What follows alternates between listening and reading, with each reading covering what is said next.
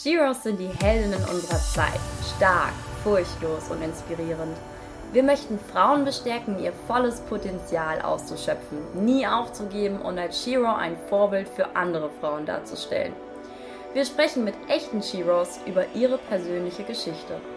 Dieser Podcast ist für alle Alltagsheldinnen da draußen und für die, die es noch werden wollen. Wir sind Sarah und Melina von Jasminum und das ist unser Shiro Podcast.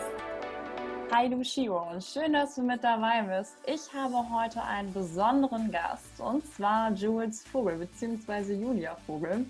Sie ist Lifestyle-Bloggerin und zählt zu den bekanntesten Bloggern in Österreich und lebt in Wien. In ihrem Podcast Vogelperspektive nimmt sie kein Blatt vom Mund und setzt sich für mehr Toleranz und Akzeptanz in Bezug auf sexuelle Vielfalt ein. Sie führt eine offene Beziehung mit ihrem Freund Chris, spricht auch im, auf Instagram ganz offen darüber und baut so Vorurteile ab. Jules macht mit großer Begeisterung CrossFit und ernährt sich rein pflanzlich. 2018 erschien ihr Buch Vegane Lieblingsrezepte für jeden Tag und ich finde, das ist eine super spannende Geschichte, eine absolute Shiro. Ich freue mich mit dir heute zu sprechen. Hi Jules, schön, dass Hi. du da bist.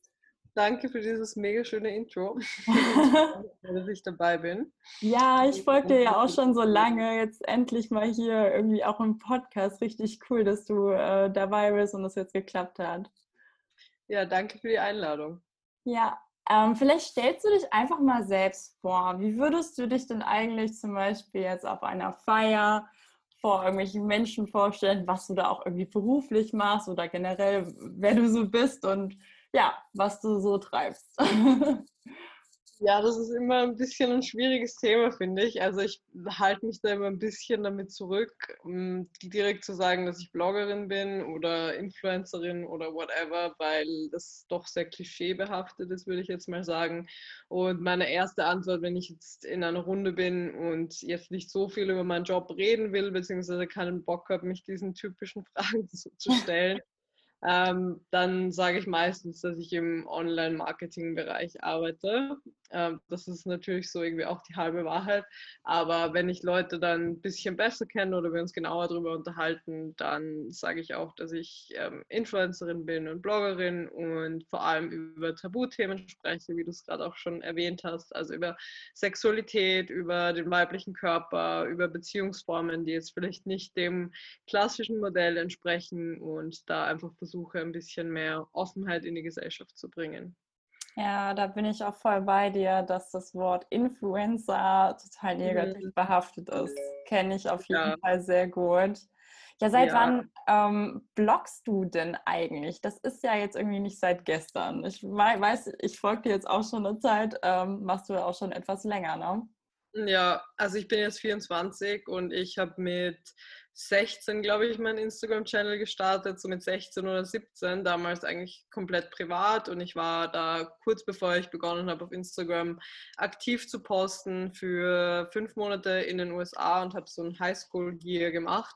Und wie wahrscheinlich jede Person, die längere Zeit in den USA ist, habe ich da ziemlich zugenommen und mhm. damals mhm dachte ich mir, okay, ich möchte wieder mehr Sport machen, ich möchte mich gesünder ernähren und habe dann so zur eigenen Motivation diesen Account gestartet und habe einfach begonnen, mein Essen und meine Sportroutine ein bisschen zu dokumentieren und das war eben gerade so die Anfangszeit von Instagram und da bin ich dann eigentlich relativ schnell so in dieses Blogger-Ding reingerutscht, so in diese Anfangsphase von Instagrammer und Co.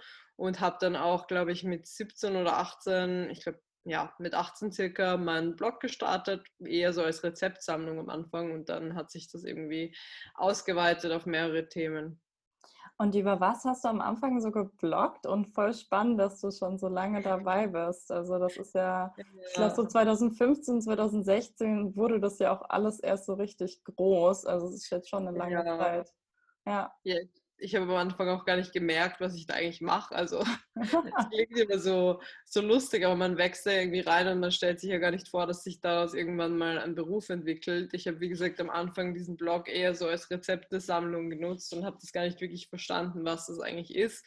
Beziehungsweise fand das mega fancy, dass ich jetzt eine eigene Website hatte, damals eben auf WordPress mit diesen vorgefertigten Sachen und habe dann einfach begonnen, ja, Rezepte abzutippen und dort zu teilen und dann auf Instagram auf diesen Blog zu verweisen und so hat es dann begonnen und dann habe ich so ein paar schwedische Bloggerinnen gesehen. Ähm, in Schweden war das ja schon ein bisschen früher ein Ding, dass man jetzt wirklich hauptberuflich auch gebloggt hat und habe dann gesehen, dass die auch so Lifestyle-Beiträge machen oder zum Beispiel ihre Sportroutinen dokumentieren und das gar nicht auf so eine super professionelle Art machen, sondern eher wie so ein Journal oder so ein Tagebucheintrag immer so, ja, heute habe ich das gemacht, das ist meine Sportroutine, hier ist ein Bild von mir beim Sport und so habe ich das dann am Anfang auch gemacht. Also sehr laienhaft, aber irgendwie auch voll nett. Ja, mega spannend. Ähm, und du hast auch dann auf Instagram gepostet. Wann würdest du sagen, ist es so ein bisschen größer geworden? Und ähm, hast du dann auch irgendwie deinen Content dann auch mal verändert? Ähm, erzähl doch einfach mal, wie das so jetzt dann weiterging bei dir.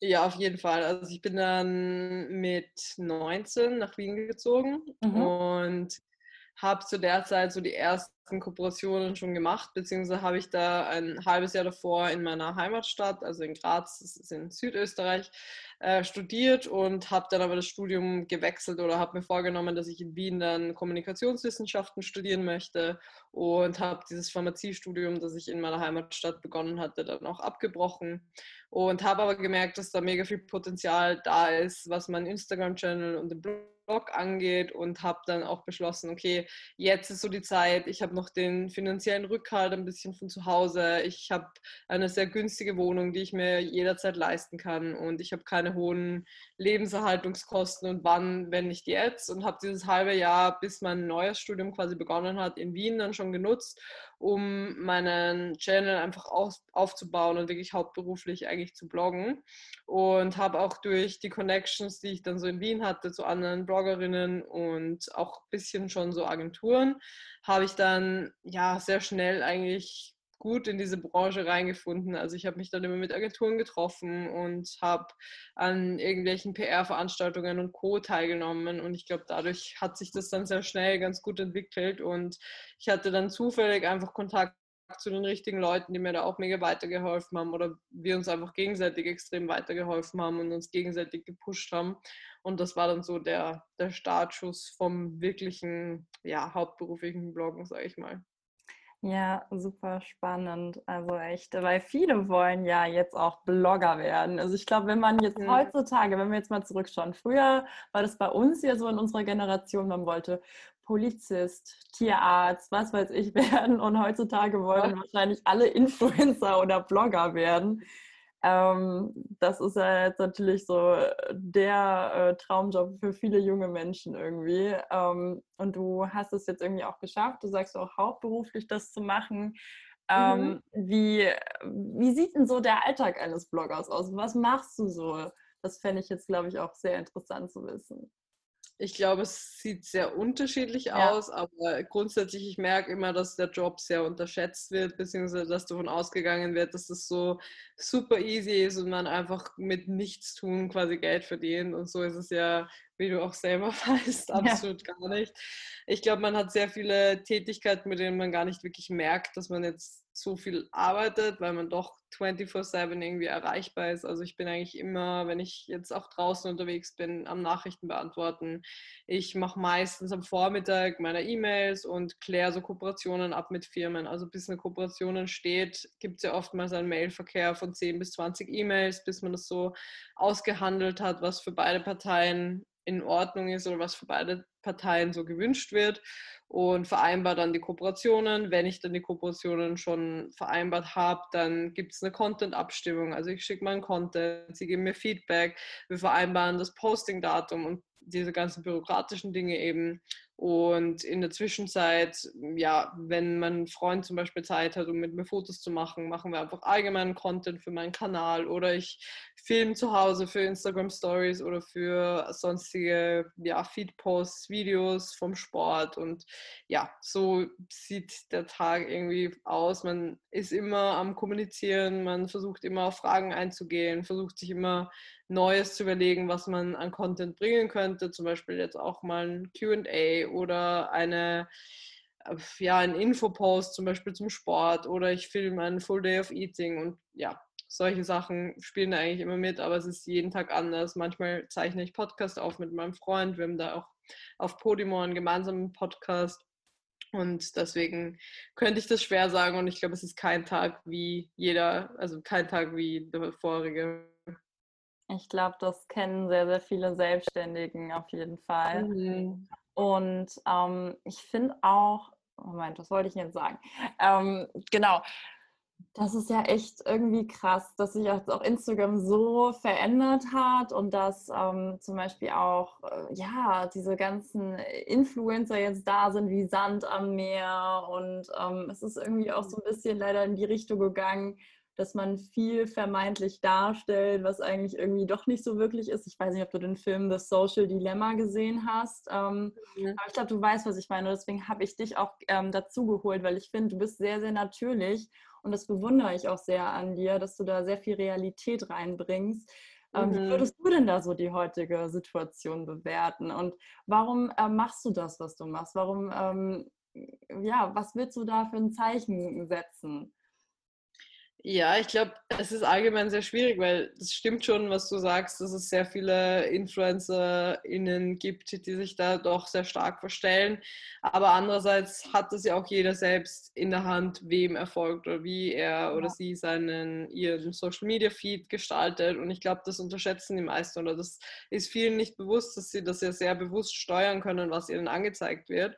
Und das finde ich einen der coolsten Faktoren an Social Media und auch diese viele Themen, die dann durchkommen, die in normalen Standardmedien gar nicht so die Präsenz haben. Das finde ich eigentlich das Besondere an Social Media, dass man sich wirklich bewusst eigentlich dafür entscheiden kann, ich möchte so einen Content sehen. Zum Beispiel, ich möchte diese Social Responsible Accounts haben, die mir zum Beispiel mehr erzählen über Rassismusproblematik. Und mhm. allein diese Themen, finde ich, sind auf Social Media so viel präsenter als in so vielen anderen Medien. Und das liegt ja absolut in meiner Hand, ob ich so einen Content angezeigt bekomme. Also da ist ja jeder so stark in seiner Bubble drin, was natürlich auch Nachteile haben kann, aber auch super viele Vorteile und das finde ich gerade das Coole an Social Media und deswegen sehe ich diese Welt auch ein bisschen positiver, als sie jetzt allgemein so dargestellt wird.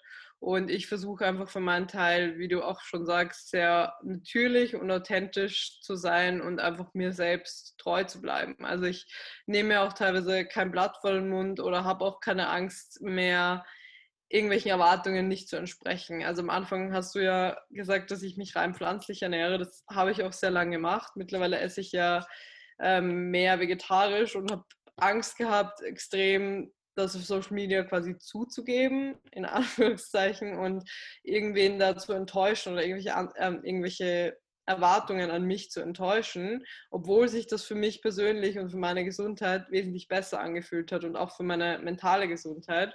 Und da merke ich einfach, dass ich das mittlerweile sehr abgelegt habe, dass ich Erwartungen entsprechen muss und darauf vertrauen kann, dass es Menschen gibt, die mich einfach als Person so mögen und meinen Content so mögen, wie, wie er ist oder wie ich bin.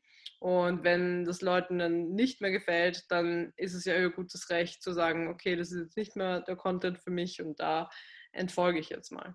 Ach krass, das wusste ich jetzt gar nicht. Ähm, mhm. Aber ich meine, es ist ja jedem auch irgendwie das Seine. Ich meine, es geht ja auch im Grunde darum, ich weiß nicht, warum du dich jetzt ähm, damals ähm, für eine vegane Ernährung entschieden hast. Ähm, gibt ja ganz, ganz, ganz viele Beweggründe, kannst du auch gerne nochmal mhm. sagen. Ähm, aber ich meine, wenn jetzt jeder das so ein bisschen reduzieren würde, wäre mit vielen ähm, was getan. Und ähm, ja. Genau, also es muss mal nichts irgendwie absolut sein und jeder kann da auch trotzdem frei entscheiden und sein eigenes mhm. draus machen. Sehe ich auch voll wie du. Ja. Mich würde ich jetzt einfach mal interessieren, ähm, seit wann isst du vegetarisch und ähm, warum hast du jetzt wieder so umgeswitcht? Hm, ich glaube, es ist jetzt schon fast ein Jahr mhm. und mhm. ich muss sagen, ich esse immer noch super viel vegan. Also wie du sagst, es ist ja mehr so eine Balance und man, man legt es ja nicht ab und sagt, okay, ich kehre der veganen Ernährung jetzt komplett den Rücken zu. Ja. Ich habe aber dann mit der Zeit einfach gemerkt, ähm, ich vertrage zum Beispiel Soja extrem schlecht und ich mache sechsmal die Woche Sport, manchmal siebenmal die Woche Sport. Und für mich war der mentale Stress, irgendwie mein, meine Nährstoffe, meinen Proteinbedarf und Co. zu decken, so hoch, dass ich wieder ein bisschen zurückgerutscht bin in dieses obsessive Ernährungsverhalten, das ich damals hatte. Also in mhm. meinen mhm. Teenie-Jahren, da war ich sehr, also ich würde sagen, ich hatte sehr orthorexische Züge schon und habe glaube ich, auch 10 Kilo weniger gewogen als jetzt, hatte eine ziemlich stark ausgeprägte Körperschemastörung und habe dann so am Anfang auch ein bisschen die vegane Ernährung so als Instrument genommen, um mich erlaubterweise weiter einzuschränken.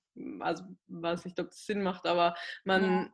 Muss sich dann nicht dafür rechtfertigen, dass man den Kuchen jetzt nicht isst, weil der Kuchen ist halt nicht vegan. Also solche Dinge waren für mich dann am Anfang einfach ein das war so ein Mittel zum Zweck auch ein bisschen. Und natürlich, ich habe mich sehr wohl gefühlt am Anfang, aber habe dann einfach über die Jahre, ich glaube, ich habe mich drei Jahre lang rein vegan ernährt, gemerkt, dass ich immer mehr mich einschränke, dass ich immer weniger essen gehe und dass es mir so ein bisschen die Freiheit fehlt und mir auch ja, mir ging es einfach nicht so gut von, von meiner sportlichen Leistung. Also ich habe oft gemerkt, dass das sehr wenig weitergeht für das, was ich an Sport mache und dass mir einfach so ein bisschen die Vielfalt in meiner Ernährung fehlt.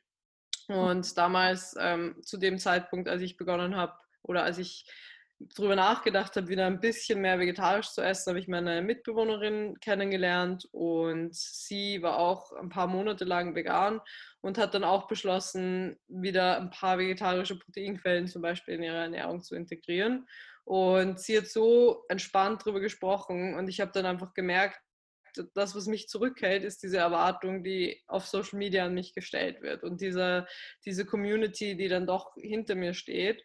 Und habe dann gemerkt, okay, ich möchte mich jetzt einfach mal befreien von diesen Zwängen und schauen, was sich für mich gut anfühlt. Und jetzt bin ich einfach an dem Punkt, ich ernähre mich immer noch zu 80, 90 Prozent vegan und esse aber einfach manche Dinge wieder, die mir wirklich gut tun und wo ich einfach merke, da funktioniert mein Körper besser damit. Und ja, achte ja nach wie vor auf Herkunft und Co.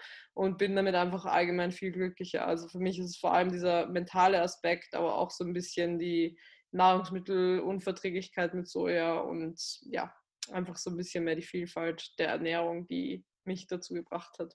Boah, das stelle ich mir auch hart vor, wenn man kein Soja verträgt und dann auch vegan liegt, weil es sind halt schon viele Produkte, die auch super lecker sind ähm, aus Soja. Ja.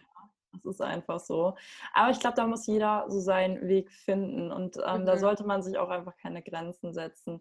Du hast jetzt auch gesagt, dass es dir nicht immer so gut ging mit der Ernährung und ähm, mhm. ähm, so ein exzessives Verhalten hattest.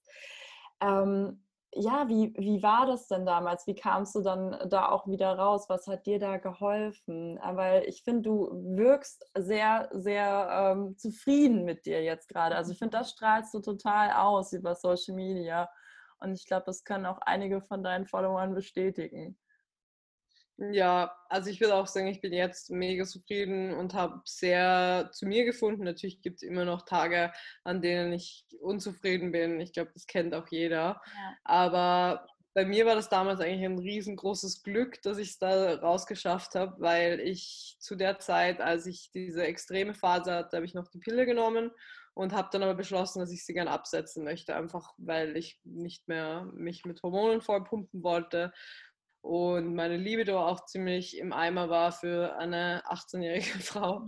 Und habe dann beschlossen, die Pille abzusetzen und auch durch dieses ja doch recht ausgeprägte Untergewicht, sage ich mal, hatte ich ein Jahr lang meine Tage gar nicht. Und es ist ja die gängige Methode, wenn Frauen ein Jahr lang ihre Periode nicht bekommen, dass sie dann ähm, dass die Frauenärztin sich dann eine Lösung dafür überlegen muss und dass man dann die Pille eigentlich wieder verschreibt, weil es einfach zu gefährlich ist für einen jungen Körper, so lange hm, keine Periode zu haben, auch für Osteoporose und Co., was auch in meiner Familie sehr vertreten ist.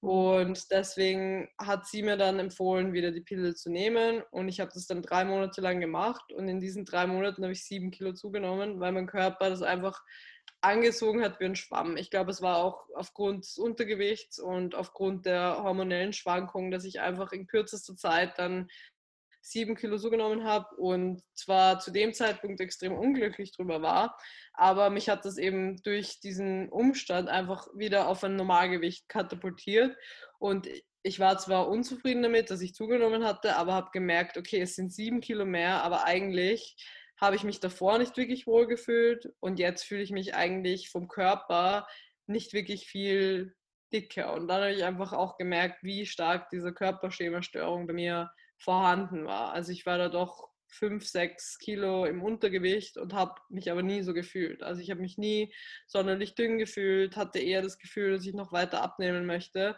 Und durch dieses zufällige Zunehmen habe ich dann gemerkt, wie sehr ich eigentlich da festgesteckt bin und war dann einfach wieder an einem relativ gesunden Ausgangspunkt, an dem ich sagen konnte, okay, hier setze ich an und von da an versuche ich mich einfach ausgewogen zu ernähren, Sport zu machen und meinen Körper durch Sport zu verändern und nicht durch zu weniges Essen. Ja, viele Frauen kennen ja auch genau das und dass es dann immer weiter bergab geht, wenn man da einmal drin ist in diesem genau. Abnehmen und ähm, ich kenne das persönlich auch, ehrlich gesagt. Äh, ist mir auch widerfahren, leider. Äh, Gerade in der Pubertät, weißt du, in der Phase, wo du noch nicht so sicher mit dir selbst bist und dich so selbst findest und du voll die vielen Einflüsse hast von außen. Ähm, ja. Das kennen sehr, sehr viele. Und jetzt machst du ja CrossFit auch. Also wie sieht so genau. deine, deine Woche aus? So was ähm, machst du so an Sport? Ähm, weil das sieht man ja zum Beispiel auch ganz oft bei dir auf Instagram. Ja, also ich meine, im Lockdown sieht es jetzt natürlich anders aus als normalerweise, leider. Aber ich bin auch in der glücklichen Lage, dass wir doch einiges an Equipment zu Hause haben und dass ich mich da eigentlich ganz gut fit halten kann. Hm, ich glaube, ich spreche mal über die normale Routine, weil das ein bisschen greifbarer ist, beziehungsweise wir hoffentlich in näherer Zukunft irgendwann mal wieder da zurückkehren werden. CrossFit kombiniert ja relativ viele Ausdauerelemente, also zum Beispiel auch mit ähm, Geräten wie Rudergerät oder mit dem Rad und kombiniert Lauf, Gymnastics, also alles, was mit ähm, Pull-ups, Push-ups ist, Handstand und zum Beispiel auch Handstand Push-ups. Es kombiniert auch olympisches Gewichtheben und anderes, also normales Gewichtheben, also zum Beispiel Deadlifts oder eben die drei Main Lifts, die man aus dem Powerlifting kennt, also Squat, Deadlift und Bench. Und ja, kombiniert somit quasi Kraft- und Ausdauerelemente und so sieht eigentlich auch mein Training aus. Also es ist immer CrossFit ist immer dieses constantly varied Fitness. Also man hat quasi keine zwei Trainingseinheiten, die gleich aussehen. Man kennt es ja so aus dem Pumpen, aus dem Gym, dass man quasi so einen Trainingsplan macht und eigentlich jeder Dienstag sieht zum Beispiel gleich aus. Das gibt es beim CrossFit gar nicht.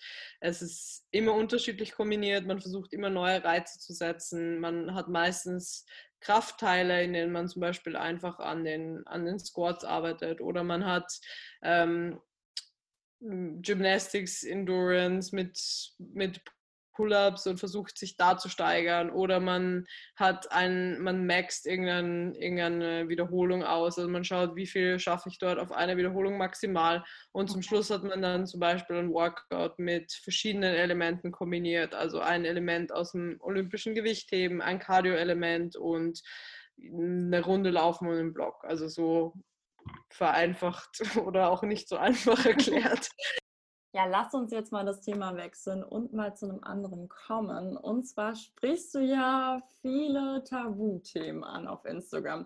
Also ähm, die sind ja eigentlich so in unserer Gesellschaft immer noch so ein bisschen schwierig und man müsste ja eigentlich meinen, dass wir weltoffener und liberaler heute sind, aber irgendwie ja, weißt du ja selbst, dass es irgendwie sehr, sehr schwierig ist, äh, so über sexuelle Vielfalt zu sprechen. Du führst ja auch eine offene Beziehung und sprichst darüber ganz offen. Du kannst dir mal erzählen, warum du das machst und ähm, warum du da so offen drüber sprichst, warum es überhaupt noch ein Thema heutzutage ist und was deine Gedanken dazu sind.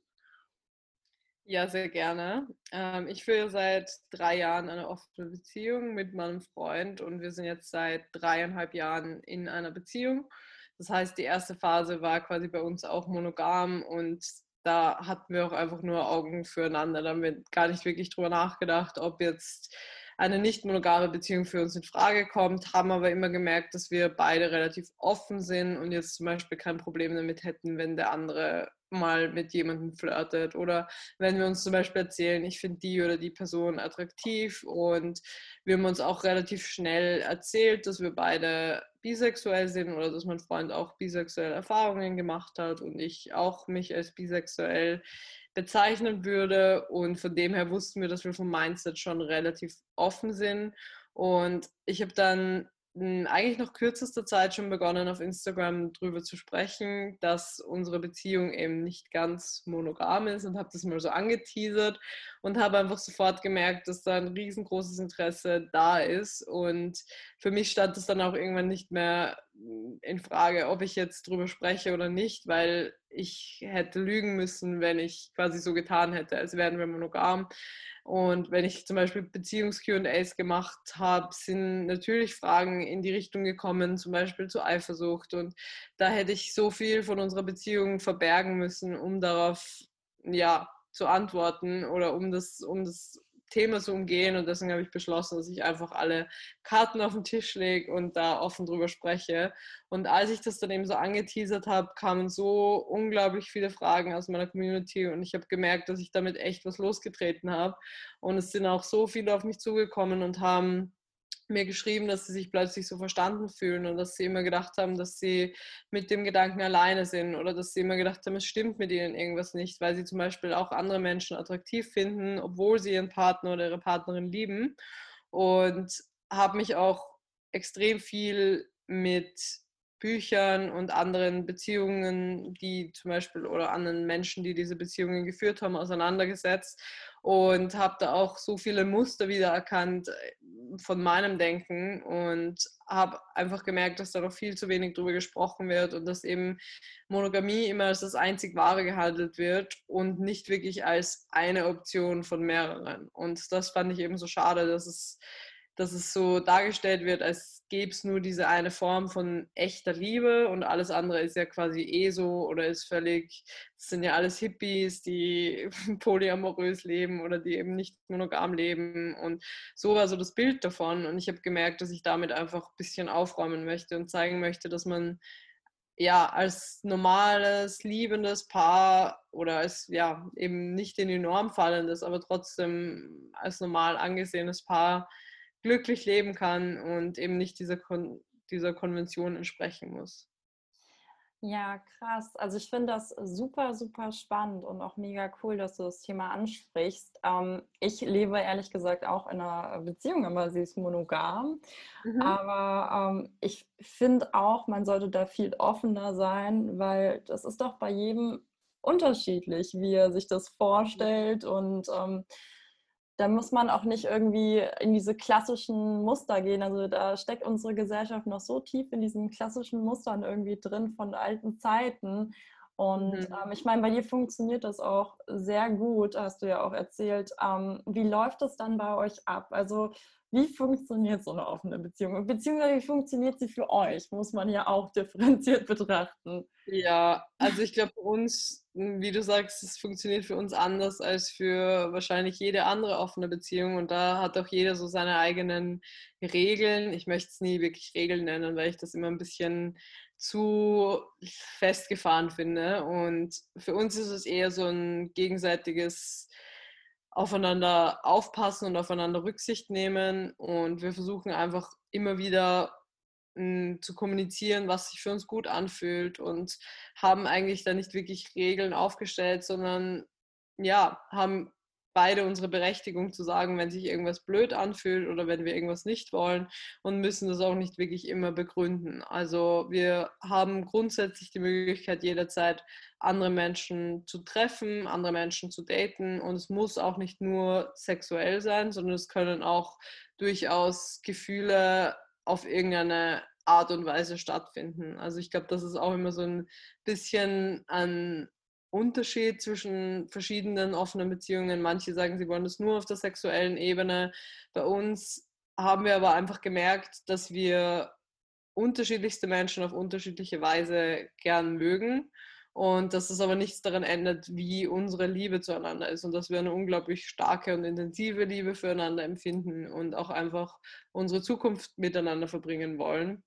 Deswegen gibt es da durchaus auch so ja, kleine Verliebtheitsgefühle oder man hat zum Beispiel sehr tiefe Gefühle für jemanden im Freundeskreis und vielleicht ist es auch auf einer platonischen Ebene, aber es sind alles einfach so unterschiedliche Gefühlsebenen, dass wir das auch nicht wirklich ausschließen wollen. Und wir versuchen trotzdem, uns sehr viel Zeit füreinander zu nehmen und uns beide als Priorität zu sehen. Also das ist so wahrscheinlich so die einzige Regel, die wir wirklich haben, neben Verhüter immer, ähm, ist so, dass wir uns beide als Priorität sehen. Also wenn es der anderen Person nicht gut geht oder wenn wir gerade Beziehungsprobleme haben, dass wir dann eben nicht sagen, okay, passt, schau, ich bin jetzt raus, ähm, ich treffe jetzt jemanden, weil ich habe keinen Bock, mich mit unserem Problem zu beschäftigen, sondern es ist eher so ein, wenn es uns beiden gut geht und unserer Beziehung gut geht, dann, ähm, ja, sorry, dann, ja, lassen wir uns drauf ein und dann, ja, leben wir unsere offene Beziehung aus. Ja, ganz cool. Also wirklich, wie du das alles erzählst. Ich finde das super spannend. Ähm, und wie ist denn das dann? Ihr wart ja erstmal ein Jahr monogam. Also da gab es noch nicht irgendwie äh, das Interesse, ich weiß nicht, kannst du auch mal erzählen, an anderen Menschen. Wie hat sich das dann entwickelt oder wie habt ihr dann darüber gesprochen? Wie kam es dann äh, zu einer offenen Beziehung? Und was würdest du da auch raten? Also wahrscheinlich ganz viel sprechen und reden, aber ich meine, ich stelle mir das nicht so einfach am Anfang vor. Und stelle mir auch vor, dass ähm, man da bestimmt auch ganz groß irgendwie Angst hat, wenn man sich dann so denkt, okay, stimmt jetzt irgendwas nicht mit mir? Und ähm, ich denke aber irgendwie an auch an jemand anderen noch und ich würde da eigentlich auch gern mich weiter ausprobieren. Ähm, ich stelle mir das schon ganz schön schwer vor, gerade am Anfang, wenn man das noch nicht so weiß, wie der andere darüber denkt. Ja, es war auch ein, ein Rantasten an das Thema, würde ich mal sagen. Also mhm. wir waren ein halbes Jahr oder sieben, acht Monate, glaube ich, monogam und haben dann schon darüber gesprochen, wie das so wäre, wenn wir zum Beispiel auch mal das Bedürfnis hätten, mit anderen Menschen Sex zu haben, weil wir beide eigentlich am Anfang unserer Beziehung an dem Punkt waren, dass wir gesagt haben, wir wollen eigentlich gar keine Beziehung gerade. Ich war erst ein halbes Jahr Single und mein Freund hatte auch eine Beziehung davor und wollte sich eigentlich dann ja einfach mal ausleben oder wollte sein, sein Single-Leben genießen, beziehungsweise einfach ungebunden sein und auf niemanden Rücksicht nehmen. Und so war unsere Ausgangslage. Und wir haben gesagt, okay, wir sind ja damals 2021 und haben eigentlich keine Lust, uns jetzt schon für immer auf einen Partner, eine Partnerin festzulegen. Und ja, wussten aber, dass wir, dass es so gut zwischen uns passt, dass es durchaus etwas sein könnte, was für immer hält. Und von dem her waren wir immer damit konfrontiert, dass wir, dass es eventuell irgendwann ein Thema sein wird. Und wir haben auch immer darüber gesprochen, dass wir beide zum Beispiel die Fantasie haben, irgendwann mal gemeinsam einen Dreier zu haben. Und so war dann auch unser Startschuss für die offene Beziehung. Wir hatten dann mit einer gemeinsamen Freundin einen Dreier und wollten einfach mal auschecken, wie das so ist für uns, wenn wir zum Beispiel oder wenn er zum Beispiel sieht, wie ich mit einer anderen Person Sex habe oder ich sehe, wie er mit einer anderen Frau schläft und haben dann gemerkt, dass es für uns voll easy ist und dass wir das eigentlich sehr genießen, dieses Erlebnis gemeinsam und haben dann immer mehr so ja, so Schritt für Schritt unsere Beziehung quasi weiter geöffnet und haben dann auch gesagt, ja, wir sprechen immer offen drüber, aber wenn es mal sein sollte, dass wir in nächster Zeit jemanden treffen, der für uns interessant ist, dann können wir dem durchaus nachgehen und ein paar Wochen später oder ja, ich glaube dann war der Winter, da waren wir jetzt nicht so viel unterwegs, aber dann so im Sommer kam das dann so auf, dass es irgendwie, dass er mal zum Beispiel in eine Situation kam, in der eine interessante Frau dabei war. Und wir, ich habe das so am Rande mitbekommen, weil ich auch quasi mit dabei war. Und dann war das für mich auch voll fein. Und dann hat er eben das erste Mal mit einer anderen Frau ohne mich geschlafen innerhalb unserer Beziehung. Und das war dann auch voll okay, wir haben drüber geredet, wir haben danach drüber geredet und das davor schon so ein bisschen abgesprochen und dann ja, hat sich das so weiterentwickelt. Wenn du so sagst, dass ihr darüber redet, also ich kann mir nur vorstellen, dass ich da total eifersüchtig wäre und ich finde das echt, also voll krass, dass du da gar nicht eifersüchtig ähm, wirst und da auch ganz cool damit umgehst. Ähm, warst du jemals irgendwie eifersüchtig oder was, was hältst du auch davon, äh, von dieser Eifersucht, die ja schon extrem in unserer Gesellschaft drin ist? Also ich merke das auch ähm, gerade in meiner Beziehung, ähm, dass ich da schon manchmal dann irgendwie so denke, hm, ich will da irgendwie schon so exklusiv sein. Ähm, aber ja. ich finde es auch super spannend, mal diese Vorstellung, ähm, dass man das auch ganz anders ausleben kann. Also weißt du? So, mhm. Und wie gehst du damit um? Also ich glaube, es ist ganz normal, dass dieses Denken in uns drin ist, weil wir doch mit Monogamie sozialisiert worden sind und ja. das ja doch etwas ist, was jetzt nicht erst seit unserer Elterngeneration existiert, sondern eigentlich seit Hunderten von Jahren. Und deswegen ist es natürlich irgendwo unser, unser normales Verhalten, eifersüchtig zu sein oder jemanden exklusiv für uns beanspruchen zu wollen.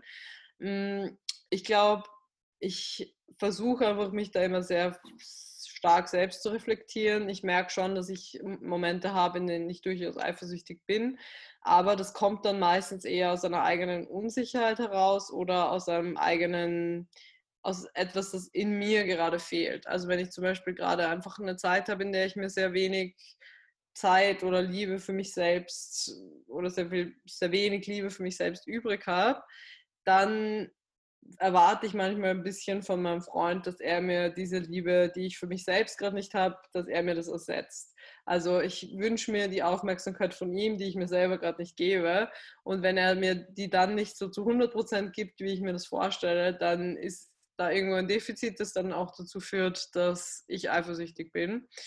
Aber wie gesagt, ich versuche mich dann einfach sehr stark selbst zu reflektieren und versuche auch die Dinge objektiv zu sehen, ob diese ob zum Beispiel guter Sex mit einer anderen Frau bei ihm, ob das irgendwas an seinen Gefühlen zu mir ändern wird oder ob das wirklich, auch wenn ich jetzt an meinem eigenen Beispiel das zum Beispiel bewerte, wenn ich jemanden super attraktiv finde und mit jemandem guten Sex habe, dann möchte ich nicht plötzlich mit dem äh, meine Zukunft verbringen oder weiß, dass ich die Vergangenheit und die Zukunft mit meinem Freund habe. Und die habe ich, egal ob ich jemand anderen attraktiv finde oder nicht. Und selbst wenn ich in jemanden verknallt bin und plötzlich denke so, boah, die Person, in die bin ich ja viel mehr verliebt als in meinen Freund, dann kann ich mich selbst stoppen und sagen so, hey, das ist gerade mega der Bullshit, weil das ist einfach nur die Chemie, die gerade in deinem Kopf oder in deinem Körper das Ganze regelt. Es ist ja logisch, also diese ganzen Hormone, die am Anfang ausgeschüttet werden, wenn man jemanden neuen kennenlernt. Natürlich, das ist dieses klassische, okay, ich habe jemanden neuen kennengelernt und plötzlich fühle ich mich so stark hingezogen zu der Person und plötzlich ist es die beste Person auf der Welt. Ich sehe die negativen Seiten überhaupt nicht.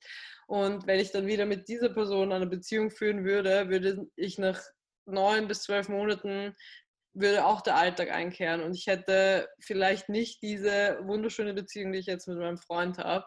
Und ich glaube, durch dieses Bewusstsein mh, hm, funktioniert es einfach in meinem Kopf sehr gut und ich weiß, dass es bei mir so ist und kann es dann auch auf seine Situation umlegen und kann sagen, okay, ich weiß, egal was er mit anderen hat, dass das, was wir haben, das schätzen wir und das wollen wir und dafür haben wir uns entschieden. Ja, es hört sich echt an, als hättet ihr so ein starkes Band, also zwischen euch, weißt du? Irgendwie gerade auch deswegen, dass ihr halt so über diesen Dingen steht, weil viele ja. Menschen sind, ja, die haben damit Probleme und ähm, wenn du jetzt davon erzählst, also ich, ich meine, ich kenne das von mir. Ich bin auch manchmal, denke ich mir, boah, der Typ sieht richtig gut aus. Und es gibt auch da draußen Typen, die besser gut aussehen als mein Freund. Und ich denke mir auch, boah, ich finde auch mal eine Frau heiß. Und ähm, bei mir ist aber dann so, dass ich halt nie diesen nächsten Schritt ähm, machen würde irgendwie. Aber ich, ich finde es trotzdem interessant, darüber nachzudenken und, ähm, und akzeptiere das halt auch total. Hast du mhm. da ähm, so eine bestimmte Definition von Liebe oder was bedeutet das für dich ähm, oder für euch? Also das hört sich nämlich so ähm, halt als viel mehr an, als nur eben, ja, dieses klassische Ding. Finde ich super spannend. Ja, also ich glaube, das hört sich immer mega unromantisch an, aber ich glaube, dass Liebe eine sehr, sehr bewusste Entscheidung ist und mhm. eine sehr äh, auch sehr viel Arbeit bedeutet. Und natürlich, man hat immer diese romantische Filmvorstellung von, man ist super verknallt und man, man liebt sich einfach das ganze Leben lang bedingungslos und es läuft immer super und man, ja, man hat kaum Probleme und so ist aber die Realität einfach nicht. Ich glaube natürlich, man hat diese Anfangsphase und diese Chemie und ich glaube, die ist mhm. auch sehr, sehr wichtig für jede Beziehung. Aber irgendwann kehrt der Alltag ein und der wird immer einkehren. Und ich glaube, viele machen den, ja, ich möchte es nicht Fehler nennen, aber viele glauben, dass nach drei Jahren Beziehung, nur weil man nicht mehr super verknallt ist oder nicht mehr den, die größte Lust auf den Partner empfindet, dass es dann nicht mehr richtig ist oder dass man dann vielleicht sich trennen sollte. Und das glaube ich persönlich einfach nicht, weil es normal ist. Und dann muss ich eben entscheiden, möchte ich jetzt mein Leben lang eine serielle Monogamie führen oder serielle monogame Beziehungen führen. Das heißt immer drei, vier Jahre eine Beziehung, kurz Single, dann wieder drei, vier Jahre eine Beziehung mhm. und ich komme immer wieder an denselben Punkt oder ich entscheide mich dafür, dass ich mein Leben mit dem Partner verbringen möchte, weil ich diesen Menschen nicht missen möchte. Und dann bedeutet das eben viel Arbeit. Und das bedeutet, dass man auch den Alltag mitnimmt, dass man laufend an der Beziehung arbeitet und dass man sich eben dem bewusst ist, dass es nicht immer diese super romantische Filmliebe sein wird. Aber wenn du jetzt mal ehrlich bist, ähm, ich meine, gerade dieser Gedanke, okay, ist jetzt die andere irgendwie besser als ich im Bett? Ähm, wie, wie gehst du mal mit sowas um, mit so einer Phase, wo du dir mal so denkst, okay, ähm, er hatte jetzt halt Sex mit einer anderen? Und ich meine, das ist ja auch okay für dich, aber ich meine, ich kann, kann mir einfach nicht vorstellen, dass es so gar nicht an dir so vorbeigeht. Wie gehst du damit um? Jetzt mal nochmal diese Frage, weil ich das echt interessant finde. Oder wie äh, hast du das gelernt? Ich meine, das ist ja auch ein Prozess gewesen bei euch. Ähm, und das hat ja, das eine hat ja zum anderen geführt und es war ja alles äh, schrittweise. Ja. Mhm. Ich glaube, zum einen weiß ich, hm, dass wir sehr viel mehr haben als jetzt nur unsere sexuelle mhm. Komponente. Das ist für mich ein Gedanke, der immer mitspielt, dass ich weiß, dass dieses Vertrauen, dass diese Zukunft, diese Vergangenheit, was ich vorher angesprochen habe, dass das so viel mehr eigentlich wert ist als jetzt ein, eine heiße Nacht, sage ja. ich mal. Und das versuche ich mir auch in meinem Kopf zu behalten. Es ist natürlich, ja, nicht so einfach manchmal. Oder ich glaube, das ist das, woran viele auch scheitern, dass man das mhm. natürlich dann nicht immer so objektiv beurteilen kann.